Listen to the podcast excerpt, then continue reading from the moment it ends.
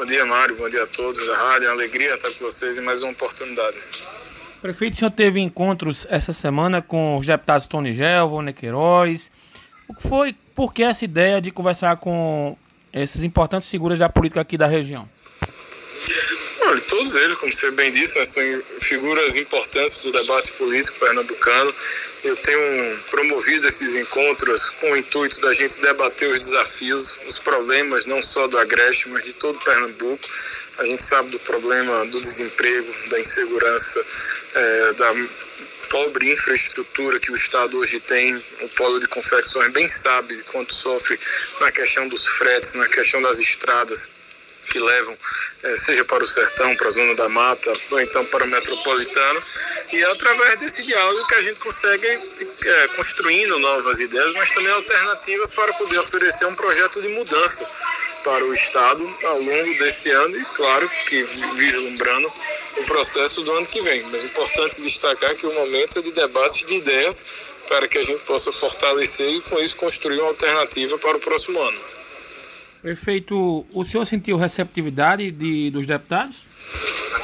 Sim, sem dúvida com Tony sou do partido né, dele, somos do mesmo partido, com Voney sempre tive uma relação muito é, próxima, tanto que o PDT faz parte da nossa base aliada em Petrolina, confia no nosso projeto, na nossa gestão na cidade, e até esse encontro também serviu de agradecimento né, para poder registrar, até que logramos isso na última eleição.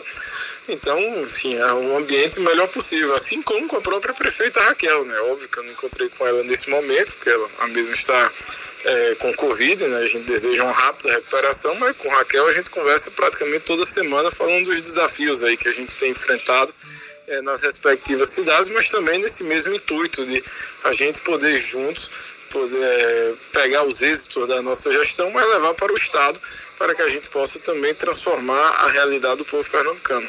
O prefeito, hoje a gente teria dois MDBs em Pernambuco, né? O dos Coelho, que representa pelo senhor, pelo seu pai, pelo deputado Fernando Filho também, enfim. E o do senador Jabas, né? Como é que vocês pretendem resolver essa situação o ano que vem? Me permita discordar de você. Só existe um MDB, que é o mesmo MDB, o de Jarbas, é o MDB de Fernando, de Miguel, de Tony, de Raul e de tantos outros companheiros que estão juntos. O que aconteceu no passado já foi superado, as cicatrizes já foram curadas e a gente tem que olhar para frente. E é com esse mesmo intuito e objetivo que eu procurei o presidente Raul há uns 20, 25 dias atrás, mais ou menos, que conversei com o Tony, do MDB poder protagonizar, de liderar o processo político do Estado, como já liderou no passado, para que a gente possa recuperar o crescimento, para que a gente possa recuperar o desenvolvimento, para que Pernambuco possa voltar a ser protagonista da sua própria história. Hoje o Estado está parado. Você conversa no Agreste, conversa na Mata, vocês sabem dos problemas. Eu poderia estar aqui citando, mas para não ser cansativo. Então, na bem verdade, Mário. O pernambucano ele está cansado e ele está sem esperança de dias melhores. E a gente precisa, através do diálogo, através da união e através da boa política, oferecer as propostas e mostrar que dá sim para mudar. Mudar com segurança, mudar com confiança e mudar o estado de Pernambuco, onde as pessoas possam ter esperança do acesso à água, esperança de uma estrada melhor, de uma saúde mais humanizada, de uma segurança que proteja as pessoas de bem.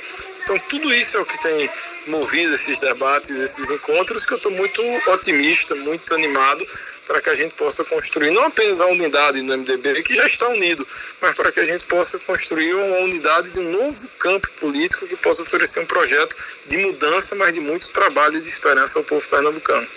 O prefeito, muita gente me pergunta, né, como seria essa construção dessa chapa, né, com o senhor provável candidato ao governo, seu pai indo para a reeleição, Seria nesse conjunto, só faltaria mesmo a, o nome do vice?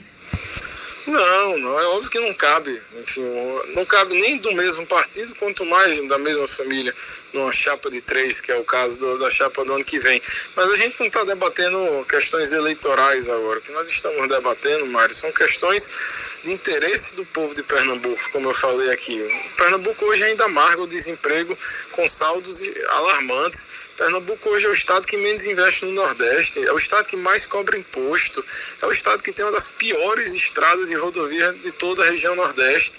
Então a gente precisa discutir isso de como os seus ouvintes, os nossos ouvintes que estão nos ouvindo agora, e como que a gente vai gerar emprego, que vai dar renda para essa pessoa para garantir o provento da sua família, e como nós vamos ajudar os feirantes, não só apenas do polo de confecção, mas da, da confecção, mas como do, dos polos de feiras animais, de feiras de agronegócio, da bacia leiteira, de como nós vamos ajudar o comércio que tanto sofreu, o comércio e serviço, né, que tanto sofreu ao longo dessa pandemia.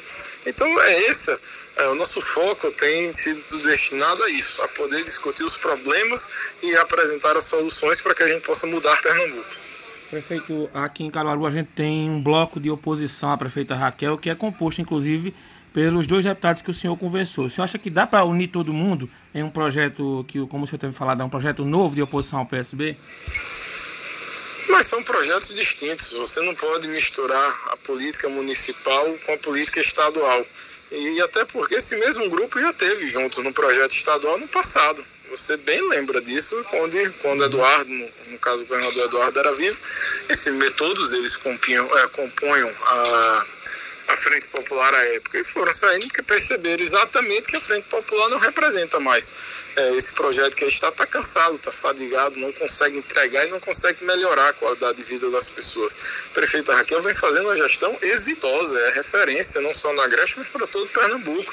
E a gente vai precisar muito dessa é, inteligência, dessa articulação, dessa força política de Raquel, junto com tantos outros que podem, que poderão vir se somar conosco. O momento agora não é de separar muito menos de brigar. O momento é de unir e da gente poder buscar nesta união a força da mudança que Pernambuco precisa. Prefeito, para a gente encerrar, que o senhor está conversando com a gente no momento no aeroporto, né, voltando para Petrolina, eu acredito. É, como é que o senhor vê essa questão da sua crítica ao governo do estado com a vacinação para os professores só do Recife? Como foi que o governo recebeu essa sua crítica? Como ele recebeu, não sei, também não me importa. O que me importa é o bem-estar da população e principalmente de todos os profissionais que merecem ser vacinados, Mário. O que nos deixou indignado, e quando eu digo nos deixou, todos os prefeitos, pode perguntar para o prefeito Raquel, para o prefeito Adilson Toritano, para qualquer outro prefeito do estado, foi feita uma reunião segunda-feira com a presença do secretário estadual de saúde, com o representante do Ministério Público, onde foi decidido que nenhuma cidade poderia vacinar qualquer outro grupo antes de concluir a vacinação dos trabalhadores de saúde. E isso foi aceito pela secretária de saúde do Recife. Aí na terça, pelo Recife vai, o prefeito do Recife vai e muda isso ao bem querer. E por que, que o Recife tem vacina para professor e nenhuma outra cidade tem? Eu quero vacinar os professores de Petrolina, como Raquel quer de Caruaru, como queremos vacinar todo o povo de Pernambuco. Mas não é justo que por um prefeito, por ser enfim, de um determinado partido, do mesmo partido no governo do Estado, que tenha tratamento diferenciado. Nós somos todos pernambucanos e merecemos e devemos ter o mesmo tratamento, e, enfim, é, em relação não só à vacina, em relação a qualquer outro argumento que poderíamos estar colocando. Então, essa indignação que enfim, a própria prefeita, a prefeita Raquel, no caso, também se manifestou, acompanhei pela imprensa, é que é um absurdo. Enfim, se tem para uma cidade, tem que ter para todas. Agora que não pode ter tratamento diferenciado. Como é que está a situação de Petrolina, prefeito, nesse momento com relação ao coronavírus, vacinação e mais? Não, Petrolina é a cidade que tem a menor taxa de mortalidade né, em relação à pandemia. Então isso mostra que Petrolina acertou em todas as medidas ao longo da pandemia. E quando a gente fala menos, a menor taxa de mortalidade significa mais vidas salvas ao longo de todo esse período difícil que a gente está enfrentando desde março do ano passado mas a gente não pode baixar a guarda e achar que o trabalho acabou, até porque nós só vamos descansar quando conseguir vacinar 100% da nossa população, imunizando e garantindo a saúde e o bem-estar de todos, não só de Petrolina, mas de todo o estado de Pernambuco, como de todo o Brasil. Então vamos continuar trabalhando, eh, trabalhando, vamos continuar abrindo leitos, vamos continuar testando, vamos continuar vacinando. A vacinação tem avançado em Petrolina. Petrolina é a cidade que mais vacinou no interior do estado. Então a gente quer continuar com esse foco na vida tendo em vista a ciência e a razão para que a gente possa vencer e superar esse período da pandemia. Tá certo, prefeito. Para a gente encerrar de vez, o senhor desincompatibiliza em abril do ano que vem? Isso não está em pauta ainda. Nós estamos tratando do projeto do futuro de Pernambuco. Quem vai nos representar no momento certo vai ser escolhido e será o candidato ou candidata que tem a real chance não apenas de ganhar, mas de mudar e transformar o estado de Pernambuco. Obrigado, prefeito. Um abraço. Boa viagem. Obrigado, um abraço.